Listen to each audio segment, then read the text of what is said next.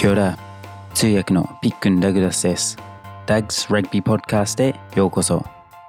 僕の母国ニュージーランドで大人気なスポーツ、ラグビーについて様々なゲストをお迎えし、語り合っていきたいと思います。Welcome to Doug's Rugby Podcast Season 3 Season 1と2を聞いてくれてありがとうございます。まだまだ日本語は勉強中ですが、さらにいいラグビーポッドキャストにできるように頑張りたいと思います。シーズン3からはインタビューの編集が終わった次の金曜日にエピソードをリリースします。今シーズン FIRST ゲストは横浜キャノンイーグルズ新加入の元選手会長川村新選手です。新さんと様々なライフ、ストーリーズについて話したので、ぜひお楽しみください。Let's go! Welcome back everyone. Kia ora. Doug's Rugby Podcast へようこそ。えー、シーズン3になりましたけど、えー本日は very, very, very special guest が、えー来てくれました。Yeah, he is this season's first guest. 横浜キャノンイーグルズ、えーに新加入した、えー前選手会長のはい。よ川村新選手です。よろしくお願いします。ろしくお願いします。ありがとうございます。Nice.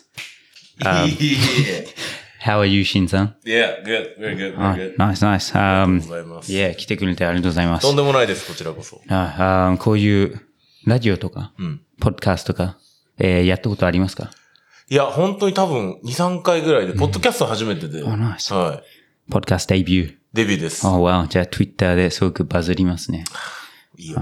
バズ、バズらしてこう。バズらし Nice. て You're very famous なのこう。いで。やいやいや、そんなことないですけど。But yeah, uh, like I said, you are with Canon Eagles? はい新しく今シーズンから、はいえー、キャノンに、えー入りましたけど、えーどうですか？練習始まりましたか？まだあの、本格スタートは9月なんですけど、でももうみんな、あの、個人練というか、まあみんなでがっつり.走りながら、整えてる感じですけど。Oh, wow, nice. はい。いい環境ですね。Yeah, perfect. And new house とかも、えーもう全部、ん何ですか、セットできてるんですか、もようやく少しずつ落ち着きましう。た。Oh, perfect, perfect. じゃあ今度、second episode は your house でやりましょうか。ああ、行きましょ Yeah, perfect.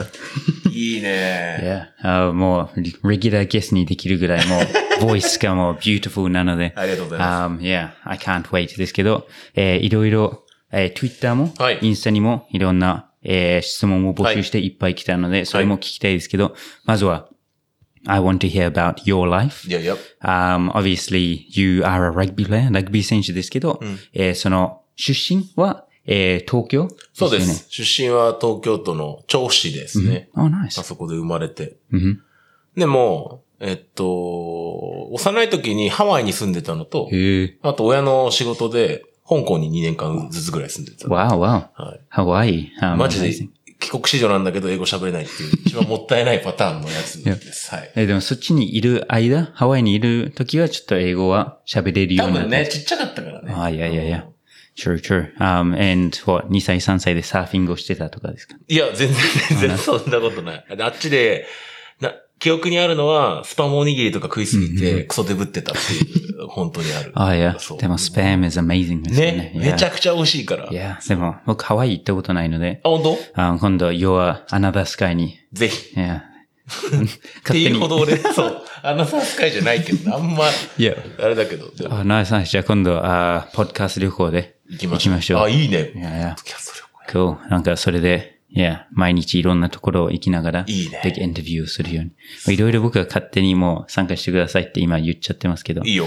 Um, thank you. もう毎全回 what? 10万円とかでいいですか？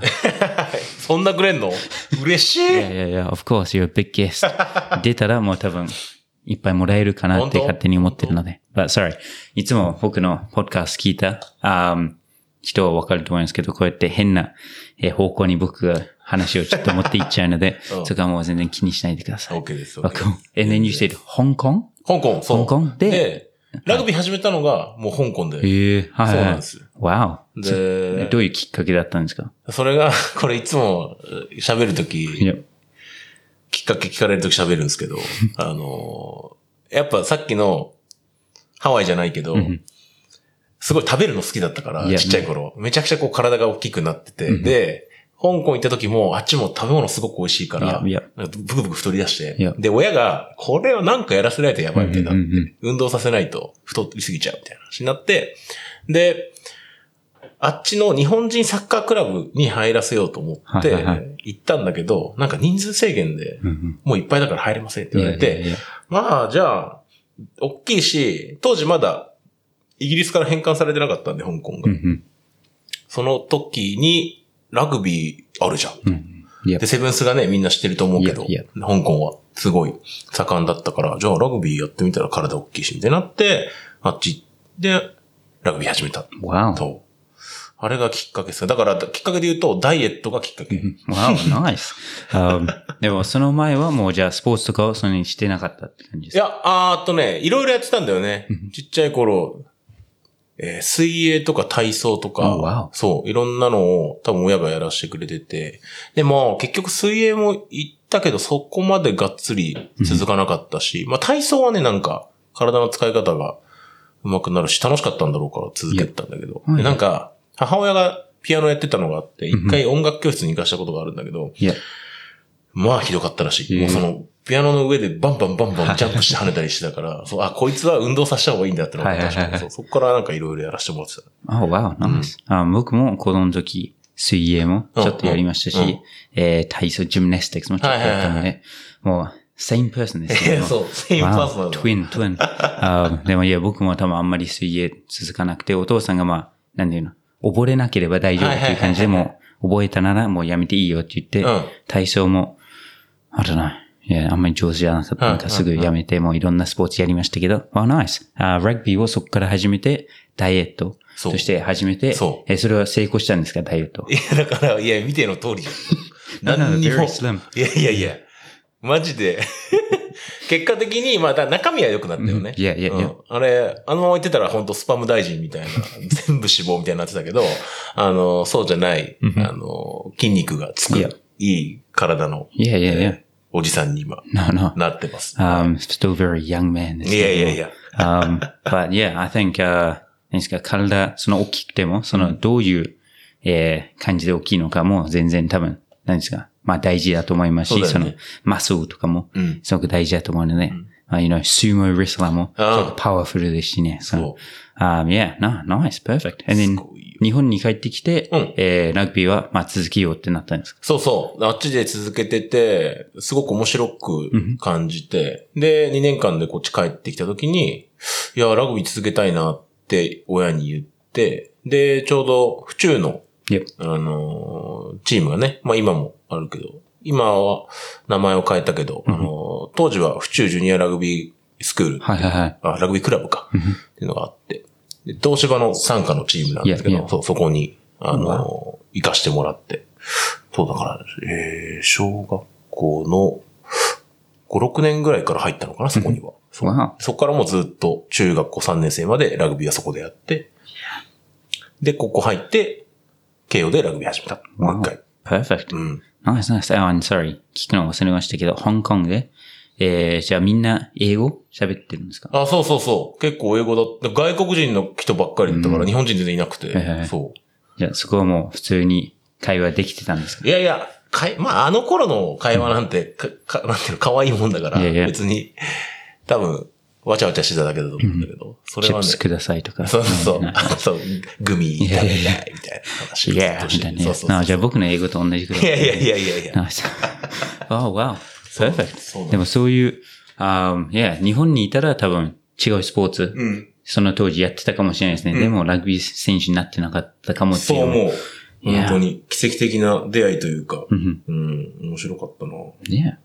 あれが香港じゃなかったら、それまたねうん、あの、人気のスポーツとか、ク。ラブチームの種類も違ったと思うから、うんなんか本当に、まあ、たまたまっちゃたまたまだけど、いや運命といえば、Yeah. 今もずっとやってるこの、Destiny ですね。ね、いやいや本当にそうよ。ファンファンファン Oh, sorry. 遅れました。そうな yeah, のよ nice, perfect. にいい出会いでしたね。Yeah, yeah, yeah. And then, 高校も入って、まあこれはずっと、えーフォワードでやってたんですか？えーとね、バックスだったのよ、これはね。センターやってて。でも、なんか、香港の時はもう、あの頃っていろんなポジションやらされたりしてたから、スクラムも組めばうん、走ったりもしたし、なんかいろんな種目やって、で、こっち来て、えー帰ってきて、府中ではずっと、こう、走れるデブだったから、あの、センターやって、めっちゃ笑ってるじゃん。や。ば。あ全然デブって思ってないの思ってないのにね。いやいやいや。だから、なんか、そういうのが crazy と思ってて笑ってるんでしょうね。でも、日本だと珍しくてさ、いやいやいやそううこう体大きくて動ける人が珍しかったから、そう、センターとかやってたんだよね。いやいや。で、高校入っても、えー、ナンバーエイトとか、うんフランカーやってたのかな？いや。そう。あわおじゃあ、その、センターって時はもう、最近発表された、ラウマペ、うん。えーのようなスタイルですよ。わお誰もタックルできない。そうそうそうそうパワフル系。あの頃の、ね、でかいやつってもう一番怖いからね。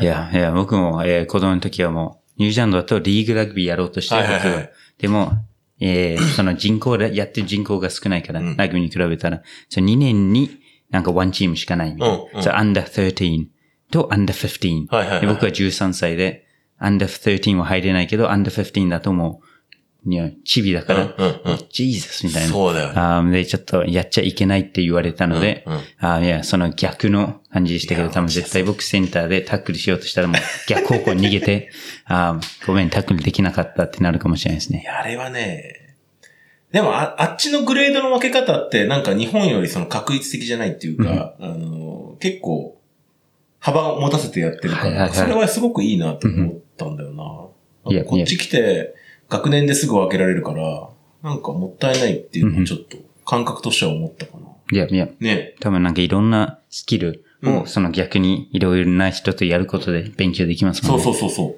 本当にそう思う。いや、ああいう、今、当たり前、日本のやり方が当たり前だと思わない感覚を養えたのは結構、そういう自分の経験値も関係してるかもしれないですね。いやいやうん、あー違う文化もうん味わうことも経験することも絶対、なんか僕もそれで、えー本当に、あーそういうのを経験できてよかったなと思ってるので。本当そう。Yeah. It'd be nice. いや Um, because Japan is, なんか自分の世界じゃないですか。みんな日本語喋って、うんうん外は日本語喋んないから、うんもう芸能人もみんな日本人。うん私ニュージーランドはもうちっちゃくて英語喋るからもう芸能人がほとんどアメリカ人とか、はいはいはいイギリス人、ニュージーランドの芸能界の人はなんか、なんか面白い人ももちろんいるけど、うんえーそんなに売れないっていうか、すごくああ。アメリカとかに行って売れるみたはいいな。はいはいはい。あーそれそこで認められるって感じなんで、日本とは全然違うんですよ、ね。そうだよね。So yeah, it's a yeah whole new universe ですね、うんうん日本は。But yeah, それはそうだわ。but nice. Um, and then どのタイミングでそのフッカーとかフロントローに変わったんですか？えっ、とね、フロントローになったのは、えっ、と、大学の2年生の春。うんん？あ、違う、1年生の終わりか。まあ2年生くらいから始めたんです。はいはい。で、そこで1番をずっと3いや年、その後3年間大学ではやって、復活始めたのは社会人になってからなんで、ええこれね、結構みんな意外とええって言われるんですけど、そうそう、復活やったのはね、本当に社会人入ってからなんで、うん。でもなんか、大学の時も復活やりなよって最初言われたんですけどあの、え、なんか、フッカーなら試合すぐ出してやるみたいな言われ方をしたのね。なんか日本っぽいけど、ないんかその、多分まあ、期待してもらってた部分もあるから、出してやるって言われた時に、で、当時やっぱナンバイトフランカーで入ってるから、いや、お前のその実力だと、そのポジションでは試合出れないよって言われてるみたいで、やめちゃくちゃイラついて、いや、いいです。別にこれでやりますって言って。で、でも1年のその最後の方に、対抗戦にナンバー8、えっと、7番かな、うんフランカーで出れたことがあって、それでなんか自分の中では満足できたの。はいはいはい。で、プラスその、大学4年になった時に、前さんがすごく自分の代が少なくて、うん。で、僕が多分そのフランカーナンバー8とかにいると、もったいないじゃない、うんあそこっていろ、本当にいい選手いっぱい集まるところだから、だから、求められてるのもあるし、多分人数が足りない。4年生の選手がね、自分の代の時にいっぱい試合出てた方がいいかなと思って、1番に自分でコンバートして、そこから3年間ずっと、前さんやったんだよね。わおそうそうそう。um, but yeah, もあ front row うん。はもう本当に他のラグビーもみんな、wow, like, えー、パワフルとかアグレッシブとか、うん。なんかそこで痛くないのってみんな言うじゃないですか。なんかバックスとかにも。うん。でもそのフロントローとも全然違いますよね、そこはもう。そうだあいや、スクラムももちろんそうですけど、うん。基本的に周りのプレー、うん。フェーズのプレーも、まあ、オーバーをうん。ずっとするとか、タックルをずっとするとか、そういうので、えーまあ、それがその役割っていうので、ね。まあ、どうでしたか、そこに入って。えっ、とね、やっぱ目立たないプレーが多くなった部分があって、で、どっちかっていうと、その花形ポジションをずっとやってた人間だったから、えっ、と、センターもそうだし、ナンバイトもそうだし。なんかその、そそっちの感覚をずっと忘れないように、例えば自分の持ち味だったボールキャリーとかいやいや、あの、走れる。みたいなのはなくさないようにするけど、でも、やっぱチームで認められるうん。もう、ね、プロップだったらやっぱスクラム強くなかったら試合出れないし、いやいや。どんだけなんか、ね、あの、ボールキャリー良くても、はいはいはいはい。そこはできなかったらあれだし。で、大学、うちの大学はその、やっぱタックルできない人は、あんまり試合出れなかった。はいはいはい。で僕めちゃくちゃタックル苦手だったんで、はいはい。で大学の時も別にうまくできるタイプじゃなかったですけど、まあ、なんかそういうこう、足りない部分を、うんあの、頑張ってやれたのかなとはあるし、まあ、プロップになったからこそそういう、なんだろう。目立たないけど大切なプレーがう、ん。このチームを支えるみたいなはいはいはい。あの、身に染みて分かったっていうか、っていうのはすごくありますね。Yeah. I think, um, でも日本も、まあ、イギリスとかは結構多分、えー、そのプロップをすごく評価すると思うんですけど、ニュージーランドとかはもう、スクラムで、まあ、ペナルティどんどん行こうっていうよりも、うん。もう、プレーをすぐしようとか、モールじゃなくてプレーをしようっていうのが多いので、うん。プロップ、なんかステップとかできるプロップじゃないと、な目立たないっていうところありますけど、日本は結構、そのスクラムをみんな注目しますし、あーそれで、ワールドカップもそうでしたけど、みんな、えー活躍をして、えーそこもみんな注目してくれて本当に嬉しいと思ったんですけど、あーいや、言ったように、みんながそのステップとかうん、キャリーとか強くても、最初のスクラムができないと、うんやっぱり、えーまあ、コーチも出しにくいっていうのはありますよね。そうねでも。それを持ってたら、まあ、スクラムできて、それできたらもう、うん。出したいってどんどんなりますけどそうそう。そうそういや、本当にそう思う。だからまあ、自分で言うのもなんだけど、プラスアルファの部分は今までやってきた部分だから、いや多分そんなに頑張らなくても目立ってる部分はあったから、いやいや、そうじゃない、その地道な、あのそのポジションで求められてるスキルとか、うんあの、パフォーマンスいや。を、まあ充実させていくことが、大学の中では結構、うんあの3年間では意識しましたね。Yeah, yeah, nice.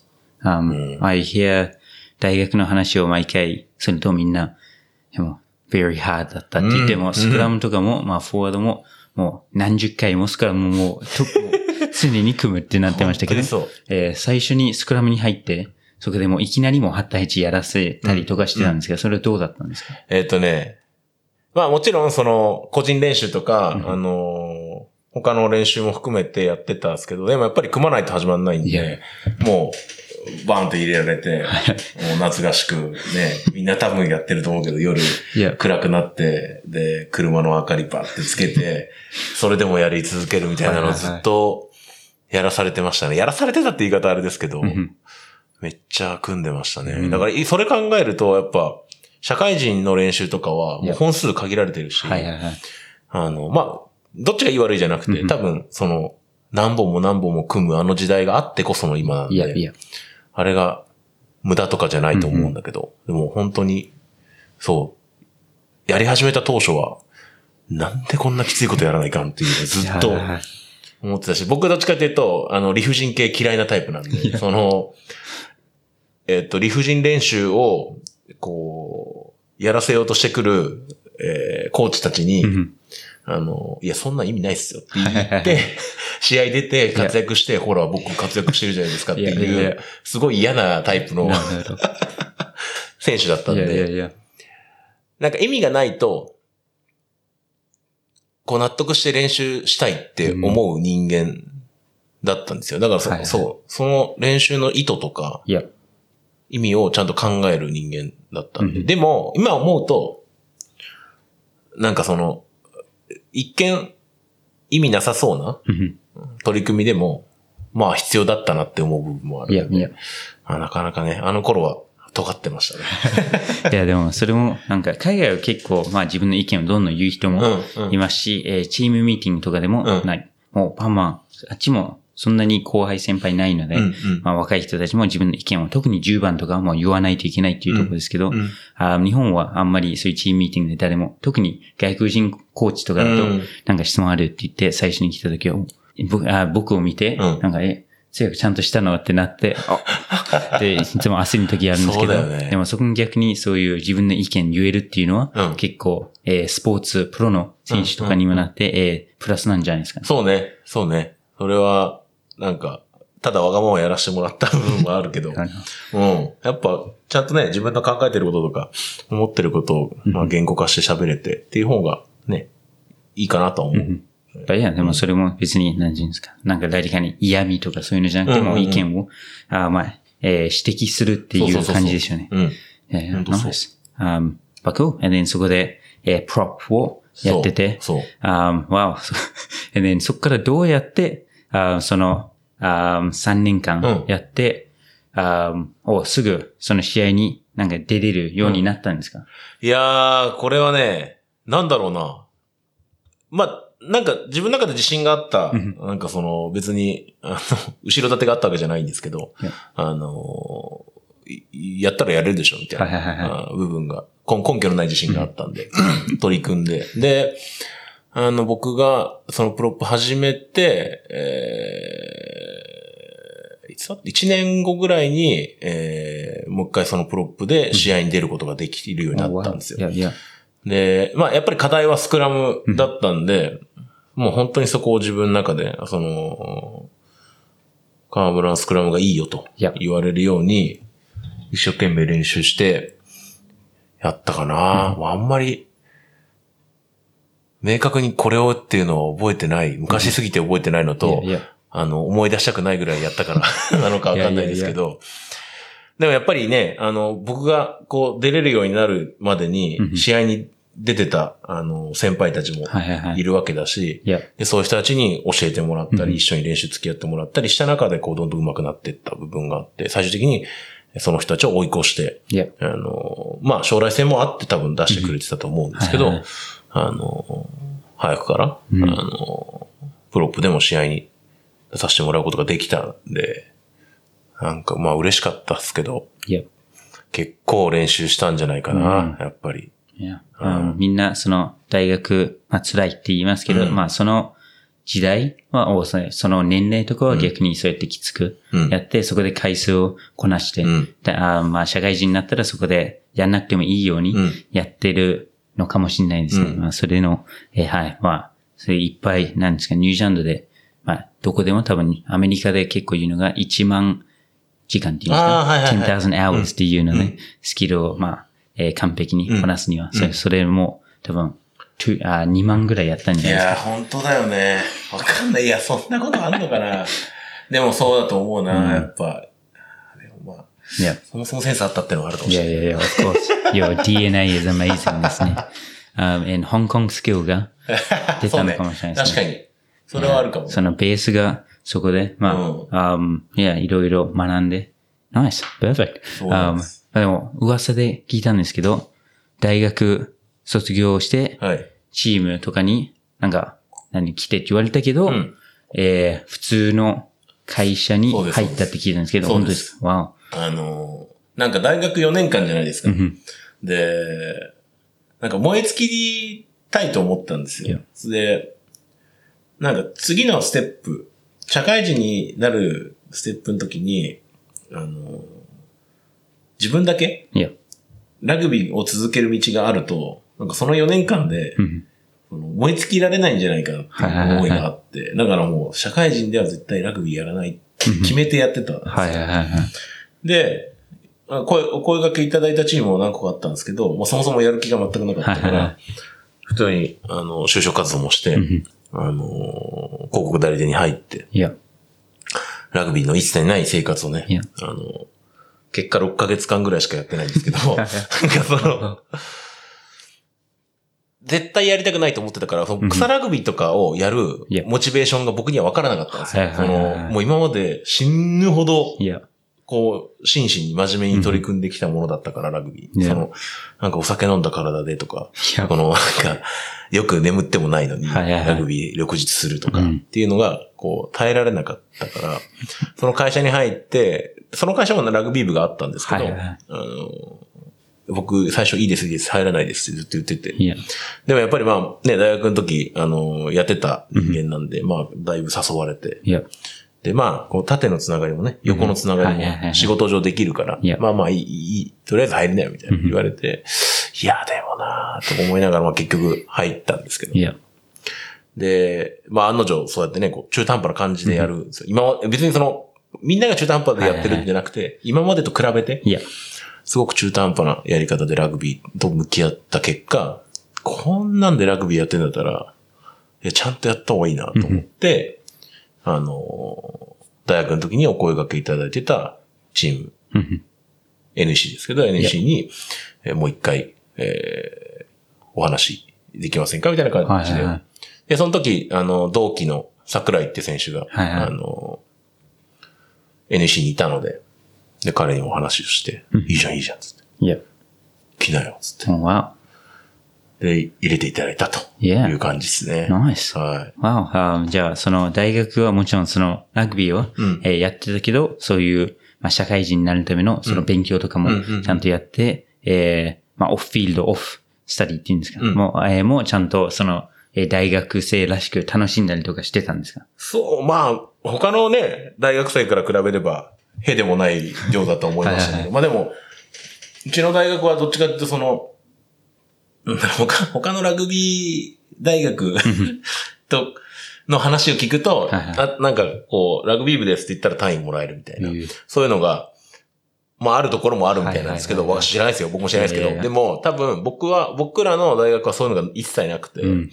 あの、一応、それなりに、あの、うんテスト勉強もしましたし、はい、単位を、あの、卒業できるぐらいのものは、えーやったつもりで Yeah, は nice. Um, and もちろんその勉強プラススクラム勉強で、い。ね、もう大変でしたね。本当ですよ。Wow.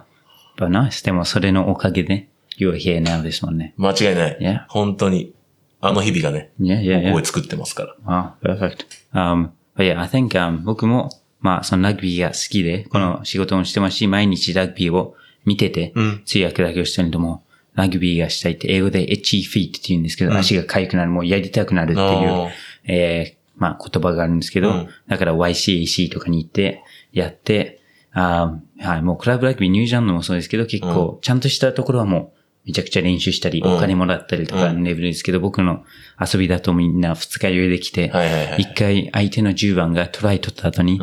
えーハーフウェイで吐きましたもんね。でなんかみんながうーって言ってましたけども、僕は絶対あそこでタックルされないようにしようって言って、そういう、はい、草ラグビーの気持ちがすごく、えーわかりますけど、でも、yeah, I think, um, yeah, like you said, その、上を目指す、んその気持ちがあって、えー NEC うんに行きましたけど、どうでしたか？その、あ new, まあ、work を half a year、うんえー半年やって、そこからいきなり NEC new work。それは社員で入ったんですか？そうです。社員に入りました。いや、懐かしいっすね。もう12年前ですから。ええー、でね、半年、普通のサラリーマンやってましたから、で、やっぱりね、スタイリッシュサラリーマン目指してた。いや、ナイス。大学終わる頃の体重が100キロだったんですよ。いやいやで、半年間の間に13キロ痩せて、え87キロまではい落として、はいはいはい。でもまあ、それでも見た目は多分、あの、こう、一般社会で言うと5チうんうん。レベルだったんですけど、まあ、その大学の頃から比べたら。誰だよってぐらい痩せてて。で、当時あの、入部した時に、あの、土井さんっていうプロップの方がね、いるんですけど、今もまだ NC はいいますけど、はいはい。3番の人が、明治大学出身の土井さんが、あの、お河村ってやつが、なんか途中から入ってくるらしい、はいはいはい。で、あいつだろ、あいついいよな、つって、覚えててくれたらしいんですよ。はいはいで、寮で、土井さんが僕のこと一目見て会った瞬間に、いや、誰やねん、お前っていうぐらい、その、いや、もう痩せすぎやろ、つって。お前本当に河村かよ、みたいな。はい。ぐらい痩せてて。いや。あ、すいません、河村です。ってなって、そっから死ぬほどウェイトして飯食って、2ヶ月ぐらいでまた10キロぐらい戻して、うんそう。結構、その、入った時はだから、もう寝る間も惜しんで、ウェイト、ご飯食べて。いやいやいや。まず体を戻さないとっていうのがありましたね。いや、はわい。けど、僕も今、もう71キロぐらいで、その、ラグビーの人が一切いないところ行くと、うん。わ、大きいねって言われるんですよ。うんうんうん。だからその87キロとかだったらもう絶対わーってなる。なるね。うん。のは普通ですけど、ラグビーだったらもうバックスで結構90以上の人いっぱいいますもんね。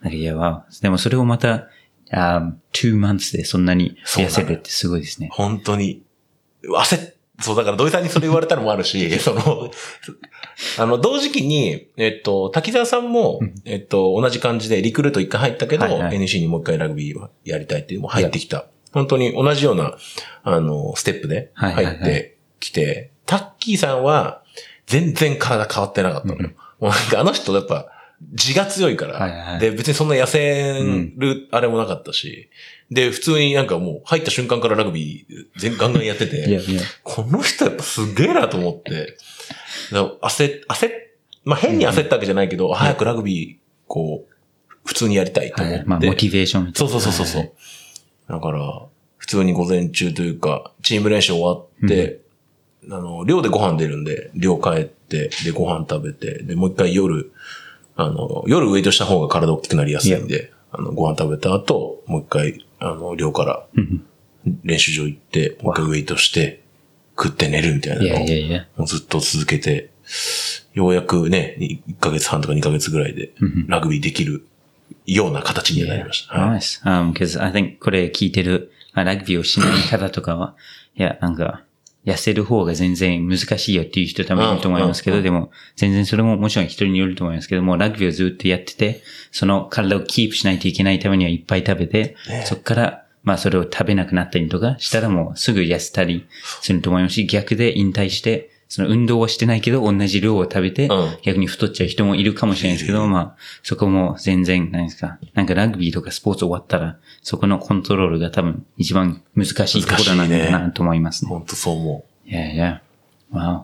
But, えーその、まあ、スタイリッシュな、えーサラリーマンに、うんうんサラリーマンになりたいっていうので、え ーそれ逆にどうやってそんなに痩せたんですか？でそのダイエットチップを、えー 聞きたい人いるかもしれないですけど。なるう。えまあ運動、本当に、あの、無理で、無理せずできる運動をずっと続けてた。うんうん。なんか家帰って、腹筋するとか、腕立てするとか。あの、なんか空気するとか、みたいなのをやってた。プラス、やっぱあんま食食わなかったっすね。はいはいはい。まあ仕事柄そんななんかガツガツ食えるうん。ほど、あの、暇じゃなかったっていうのもありますけど、あの、やっぱ食べるもん気にしてたうんのはありますね。それかな。いやいや。えー自分でクッキングとかもしてたんですか？クッキングもして、土日はしてましたね。はいでも、あの、もう平日はそれすらできなかったん。ぐらい働いてたんで。そうそうそう。あえ、じゃあ僕も、そのあんまりサラリーマンとか知らないですけど、えーどういう食生活なんですかその、もう作れないっていうぐらい、うんえー忙しいとどういうものを食べるんですか？えっとね、プロテイン飲んで、あ、いや。えー、なんかコーンフレークみたいな。食っていや終わり。え えー。わお。あ、ナイス。うん。じゃあそれで逆に、何ですか？あ僕のイメージだと、うんなんかその、えー、上司の方が、居酒屋って言って、それで行って、あーもうめっちゃ食べないといけないとか、うんうんそれをもう毎日やって、お、はい、その駅にラーメンとかうどんあるからそれを食べるとか、はいはいはい。そういうイメージがすごく強かったんですけど、まあでもそれも、それもあったけどね。あいや あナイスそれを多分毎日してると、うんちょっとなかなか痩せないかもしれないですけどね。but プロテインを飲んで、それで、まあプロテインを取ってっていう、あ、ナイス。メモしておきます。いやいやいやいや。えー痩せる必要ないから。ダグは。ああちょっと逆に大きくなろうとしてるのであそう、それを逆に、えー僕も、えー夜、今、毎朝6時にジムしてるんですけど、うん選手がいない時にはいはいはい。夜しようかなって思いました。大きくなりたそ、いう大きくなるには、そう、夜ウェイトした方がいいですね。まあ、はいいつも、I'm too tired. もう、朝だと、まあ、えーこの時間までにやんないとって言ってうんモチベーションやって、やるんですけど、帰るとき、もうそうだよね。自転車で帰るし、もう自転車の運動でいいやっていう感じうんうんで帰るので、ちょっと、いや、ハードです。まあまた、maybe next time 会った時にちょっと大きくなってるようにちょっと頑張りたいと思うので、チェックするわい。やいや、これももうポッドキャストで言っちゃったので、編集で僕が、えー、何ですか、消さない限り、みんなに出るので、お、um, yeah, みんな見てるね、じゃあ。yeah, yeah, うんお願いします。みんなチェックしてください。うん Um, yeah. But perfect. Sorry. また僕の話にいやいやいやいや持ってきちゃいましたけど。全然全然 Um, okay. And at NEC, うん uh, how was, I guess, 社会人のラグビーは大学とどう違いましたか？やっぱり、えー一回、その NC 入る前、えー要はその、広告代理店にえー就職する前にも、あの、NEC の練習に参加したことがあって、やっぱりその、いろんな、NEC だけじゃなくて他の社会人チームにも少し参加させていただいたことがあるんですけど、熱意が、その大学、もちろん大学生は大学生なりのその熱意と、こう、ハートで 練習してるんですけど、さらにこう、真剣度というか、が全然違うなと思ったのがやっぱ最初の印象いやで。それはなんか、うん、NC 入っても、やっぱ熱い人多いなと思ったし、こう、ラグビーに対しての取り組み度合いが、また一段階こう、大学から上がってる。いや。やっぱそれで食おう。それでこう、活躍しようって思ってる人たちが多かったんで、それはすごく最初の印象としてはありますね。なんかこう、うん、真剣度が.全然違うみたい Yeah, nice. And, um, and そこからな。うん。フッカそうです。ーになるっていう感じだったんです1年目1番やったんですけど、まあ、1番、えっと、社会人でやるなら2番かなってずっと自分の中で思ってて、ええで、1番、もちろん組んでた時もあったんですけど、やっぱ練習で、その、スクラムの、その後ろからの押しとか、うんもうこの、前からの圧とか、その全然大学レベルと違いすぎて、何回かその1番で練習した時に、あ、これ多分、2年間ぐらいやったら体ぶち壊れるなと思って、多分もう、これは僕が耐えられる圧のものじゃない。うん。やっぱプロップって体の強さが、尋常じゃない人がやってるんだよ、はいはいはい。僕は多分これ一番を、このトップリーグ、トップレベルでやる体ではないっていうのが、こう、何回かや、練習した中で分かって、うん。あ、じゃあこれ、2番ももちろんきついんですけど、はいはいはい。プロップよりは、あの、どちらかというとその体への負担、まあ、そんなに、あの、挟まれてるだけなんで、はいはいはい。ない。挟まれてるのもきつそうきですけどね。きついんだけど。はいはいはいなんか、うん。プロップよりは、大丈夫かなっていうのがあったんで、それも含めて、で、2番の方が自分の中でも合ってるかなと思った部分があったんで、2番をやりたいです。チームに言って、そっから2番かな。うんいや。わお。じゃあその前は、それまでは、そのフックとか、うんえーそのスローとかも全然やったりとかしてないしてないい。してない。わお。でさ、僕もそのフォワードコーチとかにもいろいろ話聞くと、フッカーの、まあ、スローとかうんがもうラグビーのスキル全部、キックとかバックスのもう全部入れて一番難しいんじゃないって、うんうん他の人にも合わせないといけないし、うん相手もそれを取っていいってなってるし、うん。もうそれを、えーまあ社会人から、うん。もう学ぶっていうのは、まあ、すごくハードだったって勝手に思ってるんですけど、え？どうだったんですか？その、入るときはもう自然に、やっぱり DNA がすごいからもうパパパとできたんですかね？全然。まずその、そのコーチすごいいいね。多分ね、ふマジでスロー、本当にむずいと思う。いや、で、今季は特に、もうちょっと話ずれちゃうけど、あの、ノットストレートめちゃくちゃ取られて、本当に、厳しくなりましたそう、本当。に、あの、レフェリー、ちょっと、本当に行くよみたいな、いやいやなんでっていうぐらいのものがあったんですけど、まあそれはそれで置いとい一て、回投げてみてって言ってそうそうそうそう。お前はいわかるだろうみたいな。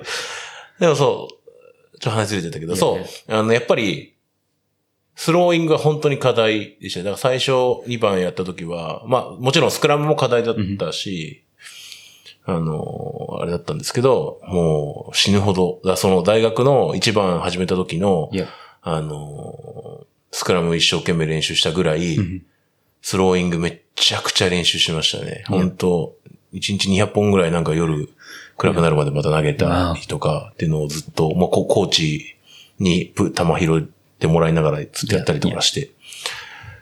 ああれや、やりましたね。別にそれが正しい正しくないっていう話じゃないんですけどそうやっぱ数投げてっていうのは僕の中ではあったんで、いやいやいや。大変でしたね。いや、for sure. ああ、けどみんな、なんかその最後の、何ですか、キッカーも、まあ結構真ん中のキック、これで逆転勝利、はいはい。80分の、まあ僕もそのキックをちょっとクラブラグビーだけですけどやったことあって、うんみんながこれ入るだろうっていうのが一番プレッシャーかかってわかるわ、なんかエッジの方が逆に、なんか僕、入るんじゃない、うん。おみんな入ると思わないから、うん。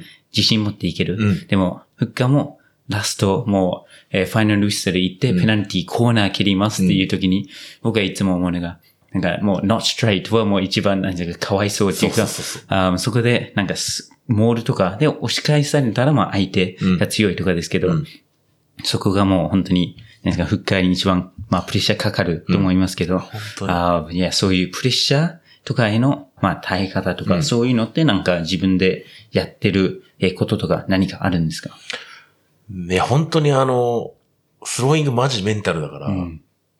まあもちろんその、そのメンタルに行くまでの、その、土台のスキルは絶対に必要なんで、投げ方とか、あの、自分の形をこう習得するみたいなのはマジ大事ですけど、フッカーって、あのこう、特にリザーブのフッカーって変わるタイミングが確実に、その、スクラム組むか、スローイングするか、で、しかもその変わるタイミングがめちゃくちゃこう、大事なスローイングの前とかだったりするんで、本当にここで変えないでくれっていう時に、バッて入ったりするんですよ。はいはいはい。でもさっきやっぱダグが言ったみたいに、あの、どの一球、うんどのスローイングも、本当全部一緒。うん。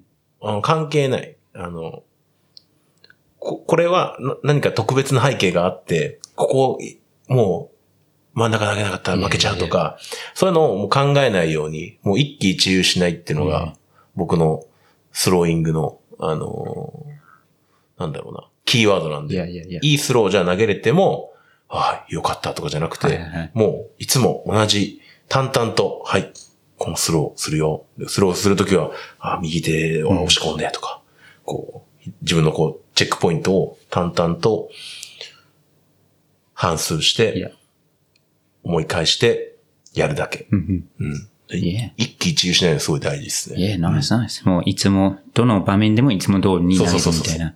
いや、perfect. Um, その、いや、けどプレッシャーここあるから言ったように、うんなんかこうやって投げないとって言ったら逆に、もうなんか、それをお気にうん言っちゃうからはいはいはい。本当にそう Wow, ナイス。僕もあ投げたことないですけど、あめっちゃ知ってるように言っちゃいましたけそうど。よ。いや、um, 大変だな、あれ。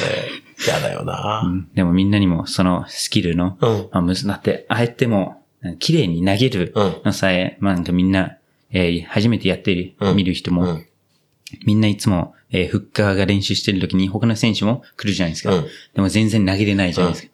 でもそれをみんなファンの人たちに僕もなんか知ってほしくて、うんなんか誰でもできる。キックの方が意外と結構いろんな人ができてたりするんですけど、そこを、いやみんな今度注目してください。キャノンで。そうよ。えーいや、シンさんが投げるとき、わお、そのプロセスをやってるっていうのを分かるように。うわやだな、言わなきゃよかった。緊張しちゃう。あそこで僕がこのマシンを持って行って、これをいやいやいや直前にやだわ。やりづらいわ。神奈川ダービーで、ピッピッピッいやいやいやいや腹立つわ。やだな。あなそういう、あなあんまりラグビー、そんなの、そういうのないですね。ないね。確かに。サッカーのキーパーに、そのレーザーポインターをやるとか、そういうのないですよね。まあ、sorry, また、めちゃくちゃ出ちゃいましたけど。あ、僕、あじゃあ、そのデビューうん。をした時は、まず、そのプロップで、そのデビューはしたんですかそれとも、フッカーとして、えー NEC のデビューはしたんですか？NEC デビュー、NEC 初キャップはもう多分復活うん。だったと思います。いやいや。うん。そうね。ああ、そうだよな。多分、多分そうだと思う。あんまり、デビューとか、覚えてねえな。いやいや。ええ今言われて、確かにそうだな。Um, I think online, うん。誰だったのか、セネックス。サニックス戦ああ、そうかも。11月、あ、sorry、2011年の11月うん。だったっていうのが、まあ、マイメモリーの中に入ってるんいやいやいや、です知ら資料見てたよ。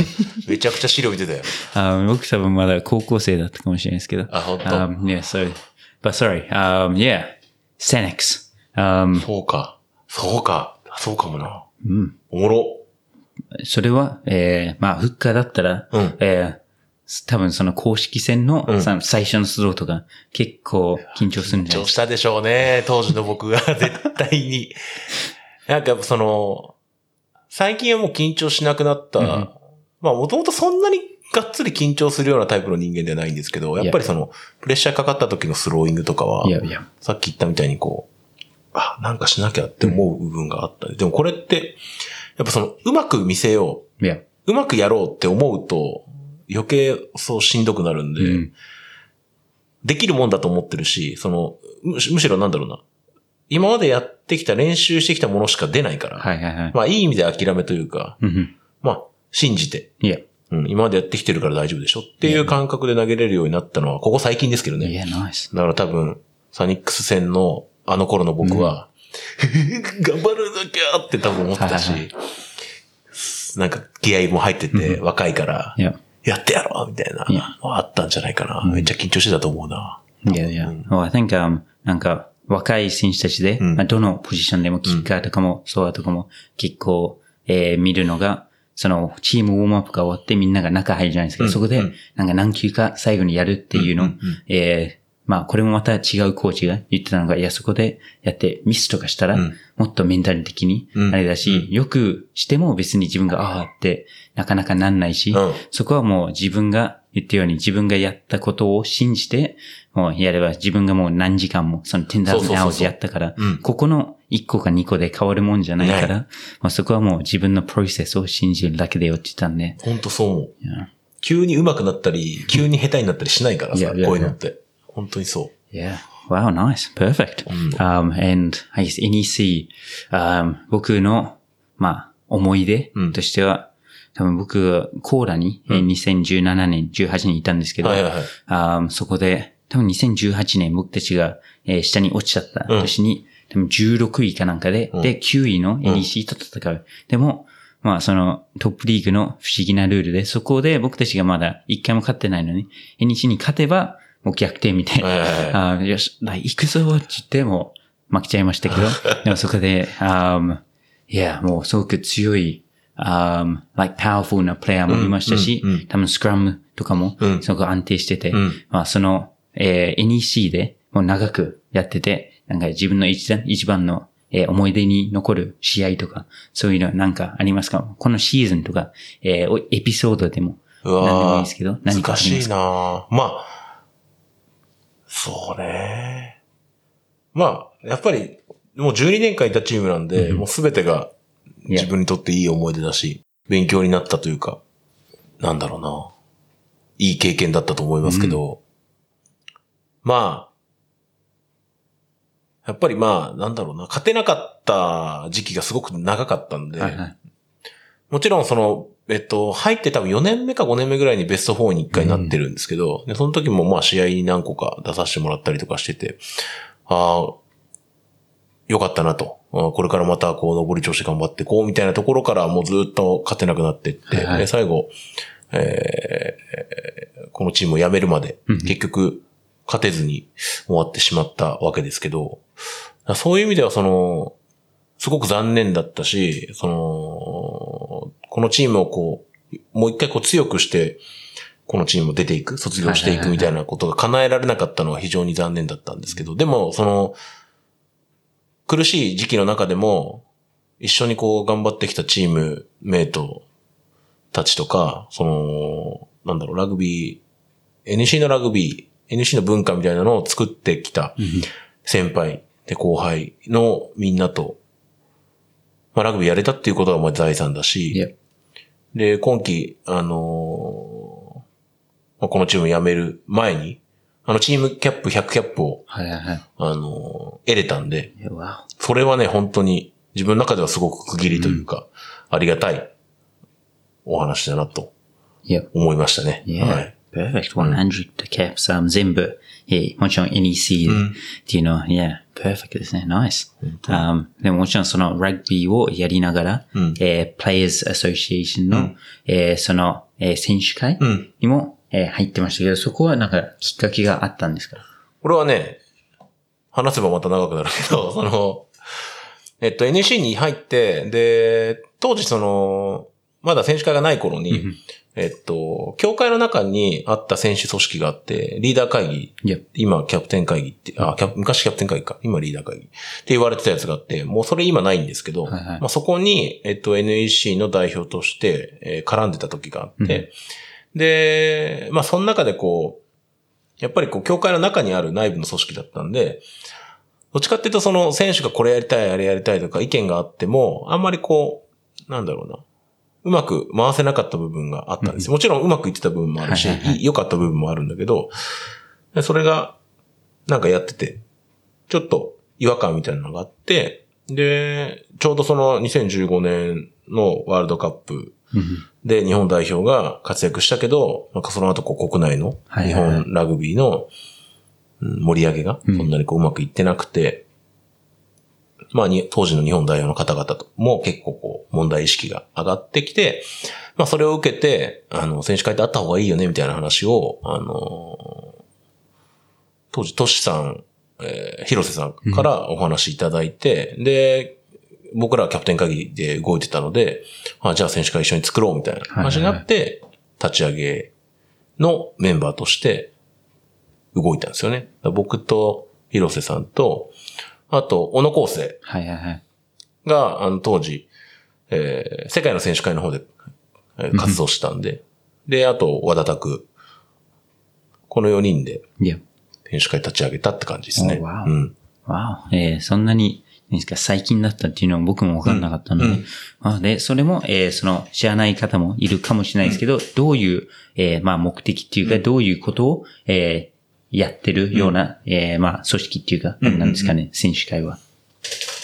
まあ、なんだろうな。わかりやすく言うと、その選手が、えっと、自分たちの環境もあるんですけど、よりこう、未来のラグビー選手たちとか、未来の、えー子供たちに対して、いい環境と、いい、なんだろうな、えー働きやすい、うん環境っていうのもあるんだけど、その、まあ、ラグビーの普及もそうだし、えールールとか、ん。あと選手の意見とかっていうのを、あの、伝えていくっていうのはいはいはい。が目的。いや。で、やっぱり、あの、ね、最近 SNS とかあるから、自分でこう意見を発したりとか、あの、伝えることはできるんだけど、やっぱりまあそういうこう、なんだろうな。要はオフィシャルな組織として、いや、みんな選手こう思ってますよみたいなのを、うんうんうん。あの、取りまとめて、えー各関係機関とかに伝えていくってことが、あの、まあ、日本のスポーツ業界ってなかなかそういうのができないんで、はいはいはい。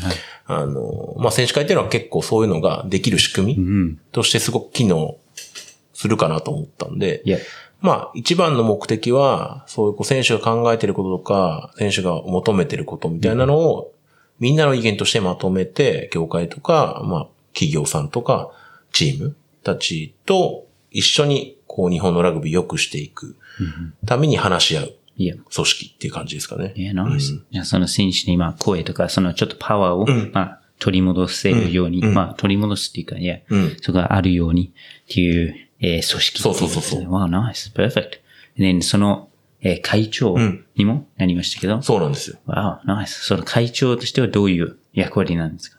会長はね、2年間の任期があって、うん。えー今年の5月で退任しましたけども、まあ、やってることはずっと副会長ずっとやってたんで、立ち上げメンバーだったし、副会長ずっとやって、で、広瀬さんが会長2年間、で、畠山さんが2年間やって、で、その後僕がやらせていただいたんですけど、まあ、その、選手会できました。で、みんなの意見取りまとめて、みんなで日本ラグビー界良くしていこう。で、それを伝えていこう。みたいな活動をしてたんですけど、まあ、とはいえ、選手会って、俺ら入ってる意味あんのみたいなことをやっぱりまあ、選手の子たちはやっぱ思うわけですから、はいはいはい。その、まあ、ニュージーランドとか、あの、オーストラリアとか、あの、まあ、みんなプロが多いから、選手会があって当たり前の環境の国の人たちはちょっと違う感覚が日本人あるんで、あの、そういうこう、選手の疑問に答えるためにも、入ってると、まあ、お得だねじゃないですけど、うん。あの、なんかいろんなサポートが受けれますよみたいなのを作りたかったんですよね。で、僕は2年間、その会長の中で、えー、その、ニュージーとか、オーストラリアとか、えー、ラグビーもそうだし、クリケットとかで、うん。あの、選手会が、あの、運営している、プレイヤーデベロップメントプログラムっていうのを日本に導入したいなと思ってたんで、で、ニュージーランドの方に、えー、その PDP を学びに行かせていただいて、あっちの選手会の人たちともお会いして、視察に行かせていただいて、で、それを日本に持って帰ってきて、今それをこう、うまく導入するように Wow. 動いてるって感じですね。Yeah. はい。Perfect. Nice, う nice. ん。Um, yeah, nice. あニュージャンドも言ったように、その選手たちもその声があるように、そのパワーがあるように、まあ自分たちの体を張ってやってるものなんで、そうそうそう。まあで、なんかその、何ですか、ものとして売られるような、まあ、サッカーとかも多分特にそうですけども、すぐ売られるんじゃないですか。そういうのを守るためにとか、ではありましたけど、でもニュージャンド行った時、やっぱり、your childhood、子供の時に英語をもうバッチリ覚えたからもういけたっていう感じいですやいやいや、通訳されてた。Oh? あ あ、マジ優しいですね。通訳も行きたいだろうっていう。いやいやいやいや、いや。マジ必要だった。わ、わ、でもいい経験ですね、それも。そうそうそう。それは本当に勉強になったし、なんだろうな。やっぱ日本の場合はどうしても、もちろんこの、社員選手が多いっていうのもあるし、あの、企業文化と企業スポーツ文化なので、いや、ラグビーやらしてもらってるっていう感覚がすごく強い。それはそれで別に間違ってないし、いいことなんですけど、あの、ね、今、ダグが言ったように、消耗品として扱われちゃうと、うん。あの、自分たちもそうだし、これからこうラグビー選手になりたいって子たちがね、どんどん増えていかない部分があるんで、まあそういうのをちゃんと整えていく。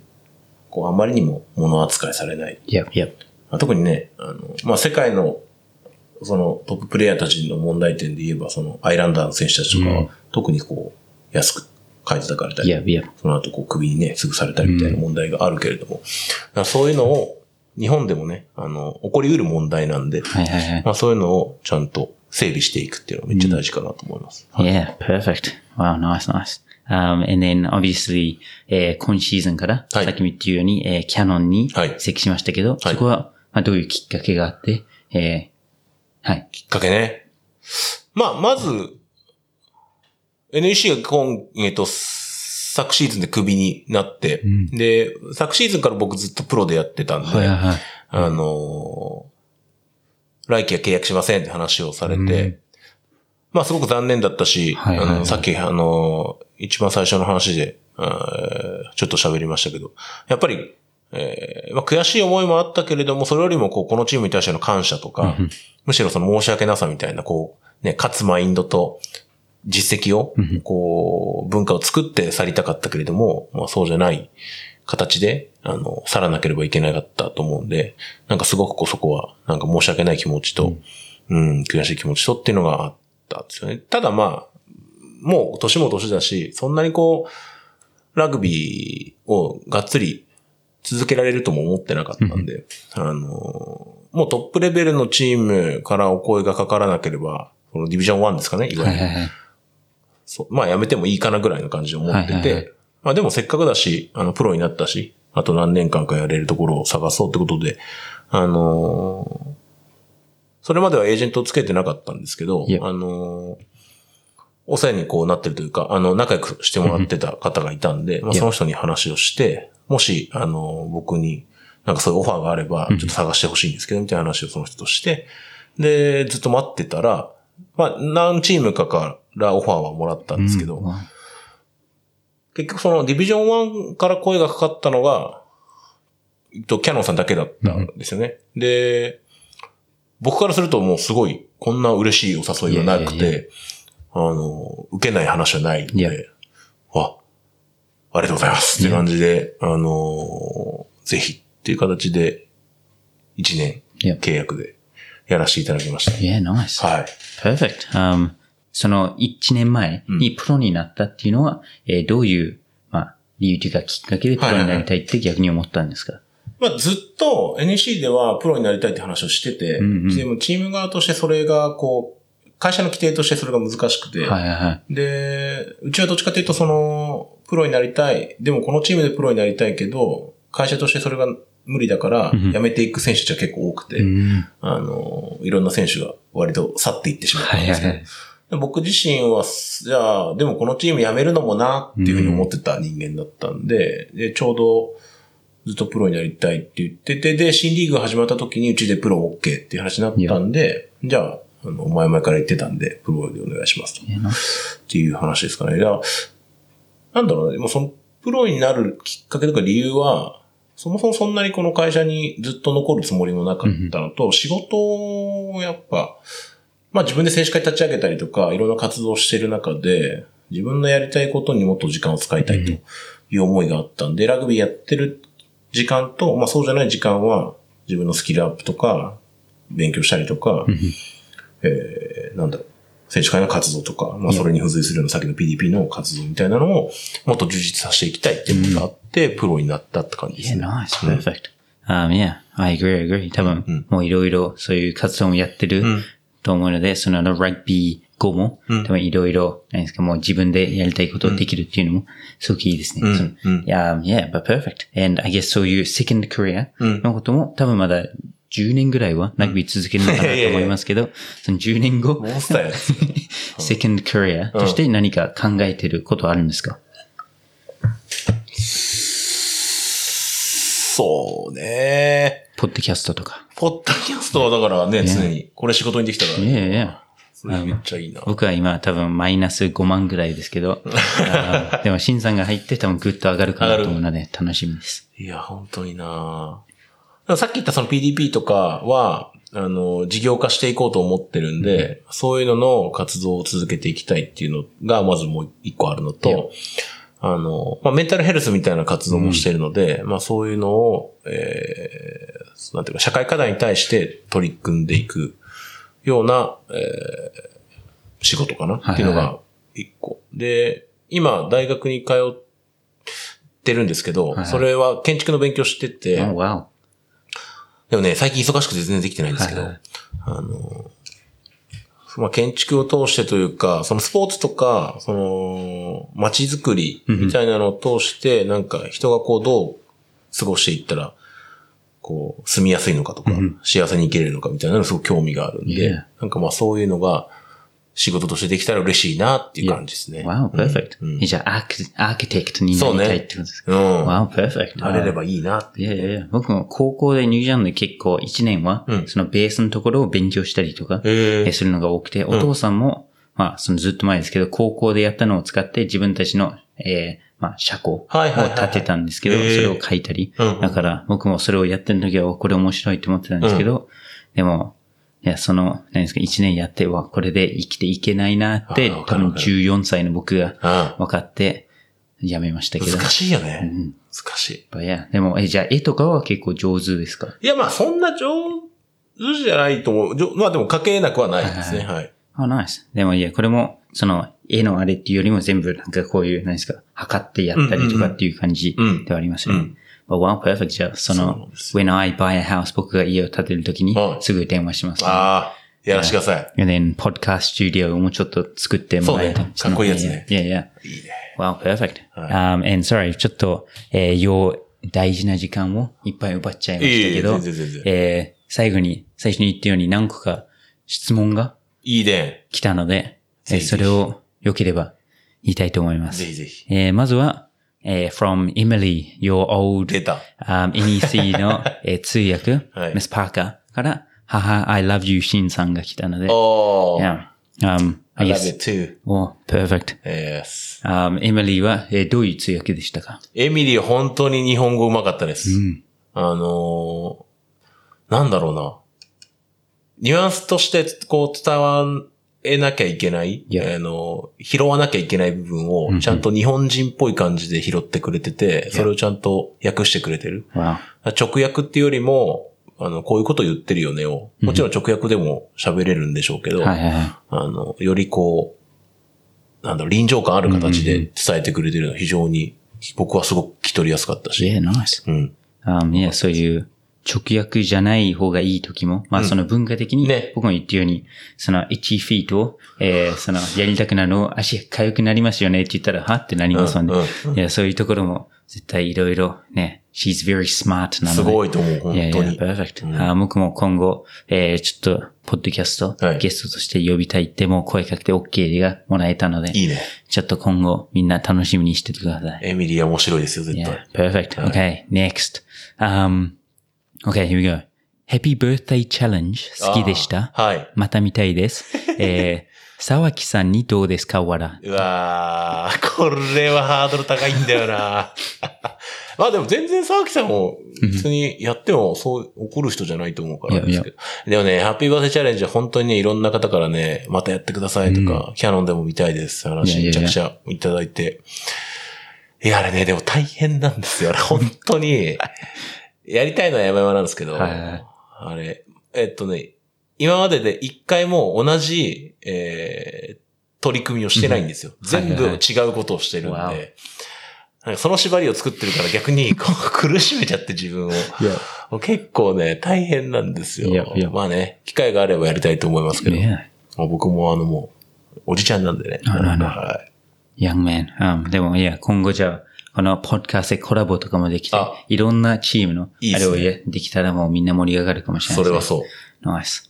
ありがとうございます Um, but perfect. Thank you for the question. うん。Oh, and その建築を勉強してるっていうのは、はい。えー、なんかその質問も来たんですけど、まあこれもちょっと、えー話しましたけど、えー、その質問もせっかく来たので、はい言うだけ言いますけど、建築を勉強しているそうですが、次のキャリアはどんなビジョンを、えー持っていますかって来たので、あ、あ、yes. そ Nice. の通りですね。だからさっきお話ししましたけど、やっぱり、さっきのその PDP もそうだし、あの、弱いは強いプロジェクトっていうそのメンタルヘルスの、えー活動もそうですけど、まあ人がどう生きて、こう、なんだろう、本質的に、あの、自分に納得感を持ちながら暮らしていけるかみたいなところにすごく興味があって、で、プラスその、その人の生活とか、こう、暮らしに対して影響力のある、あの、まあ、コンテンツというか、ものって、やっぱり衣食住だし、建物とか、あー物みたいなものが、かなりこう重要になってくると思うんで、なんか、もちろん建築士になれれば嬉しいですけど、そうじゃなかったとしても、なんかそういう知識とか、そういう考え方を学べたら、うん。より、そのスポーツとか、そういうのを通し、街づくりを通して、なんか、人の暮らしに貢献できたり、するのかなと思って、勉強してます。なので、そうなれればいいかなと思います。ナイスはいナイス。いや、絶対いろんな、まあスポーツも、その僕もサッカーやってて、キックの、まあ勉強にもなったし、なんかスポーツ同士でも勉強できるものもあれば、他の世界からもいっぱいありますもんね。うん So, yeah, perfect. And, えーこれもニック・イーリーおさんから、えー質問来て、今ちょっと話したかもしれないんですけど、えー強弱は何ですかあ、弱強ね。はい。いやいやいやありがとうございます。ナイーリーは本当にね、いい人なんですよ。いい本当に。いいですね。そうなんですよ。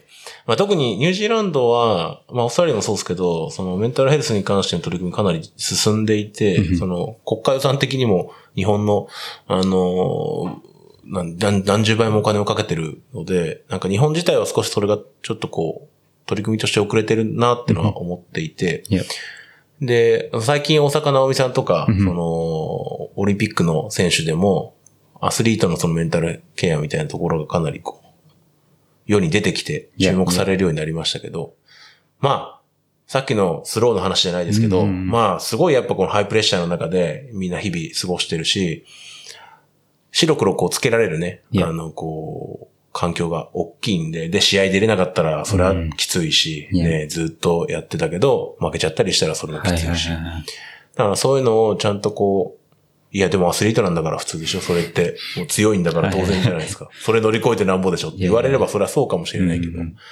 でも乗り越え方とか、うんあの、ちょっと調子悪くなった時に、このポッドキャストみたいにだいぶと喋るとか、いやいやいや。これが本当にすごく意味を持つと思うんで、なんかそういうこ当たり前のことを、あの、アスリートにも必要だっていうことを認識してほしいんで、まあ、いわゆるプロジェクト自体は、そういうこう、アスリートだから強くいいなくちゃいけないんじゃなくて、うん、いい時も悪い時もあるけど、うんまあ、それをこう、ちゃんと対処していく方法。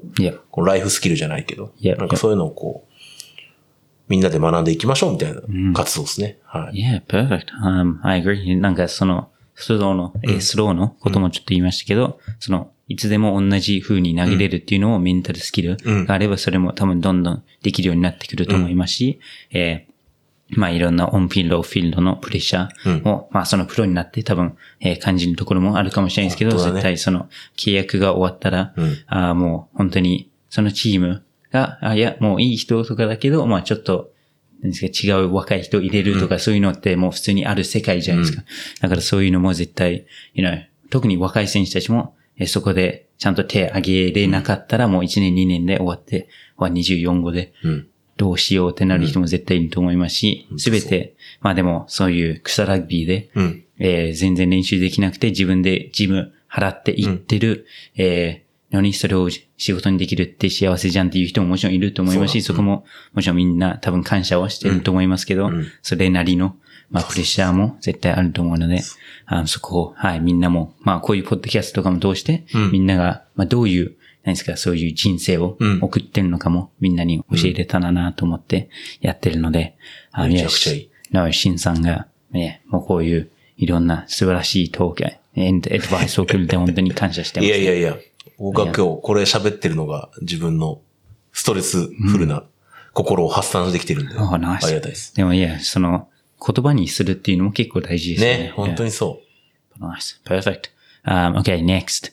Uh, oh, Canon Eagles のトレーニングはどうですか？う。はい。いやー、もちろん NEC も大変だったですけど、よりハードというか、まあ新しい環境っていうのも僕はあるんですけど、あの、すごくこう充実した、んあの、激しいハードワークを、えー、取り組ませていただいてます。いやで、新人、チームとしては新人なんですけどあの、年齢は、あの、チームとして最年長なので、はい。